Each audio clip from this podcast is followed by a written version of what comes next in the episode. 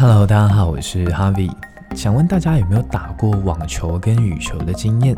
我记得我小时候好喜欢好喜欢打羽球，就是回到老家的时候，我都会跟我的堂兄弟一起打羽球。然后我们是打那种很 很暴力、很没有技巧的羽球，就是像野孩子那样子。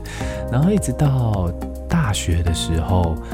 加入系网才算是真正系统性的在学打网球，然后小时候就看《网球王子》，然后就一直对网球有一种憧憬。那时候，呃，系上的学长姐就跟我说：“你网球跟羽球只能选一个练习啊，因为羽球主要动到的是手腕的部分，然后网球是整个身体要动。